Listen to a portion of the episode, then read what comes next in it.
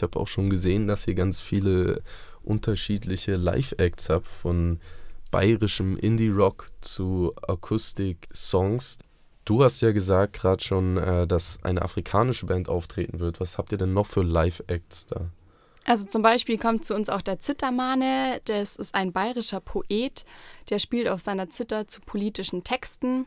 Ähm, wir haben aber auch noch ganz viele andere tolle Acts dabei, worüber wir uns auch sehr freuen, dass die alle zu uns kommen wollen.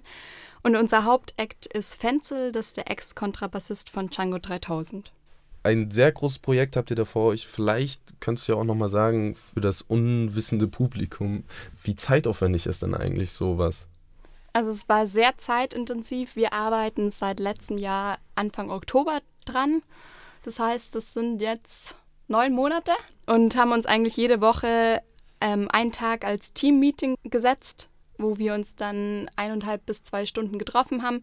Natürlich hatte jeder Einzelne ähm, noch sehr viel Arbeit, auch unter der Woche.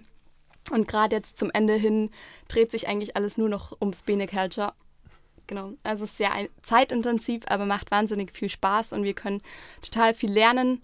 Alles für die eine Sache. Richtig. für die eine coole Sache. Also das Bene Culture Festival findet am 8.6. von 12 bis 22 Uhr im Meierhof in Benediktbeuern statt. Wir freuen uns sehr, wenn viele von euch kommen auf ein friedliches, offenes und buntes Festival.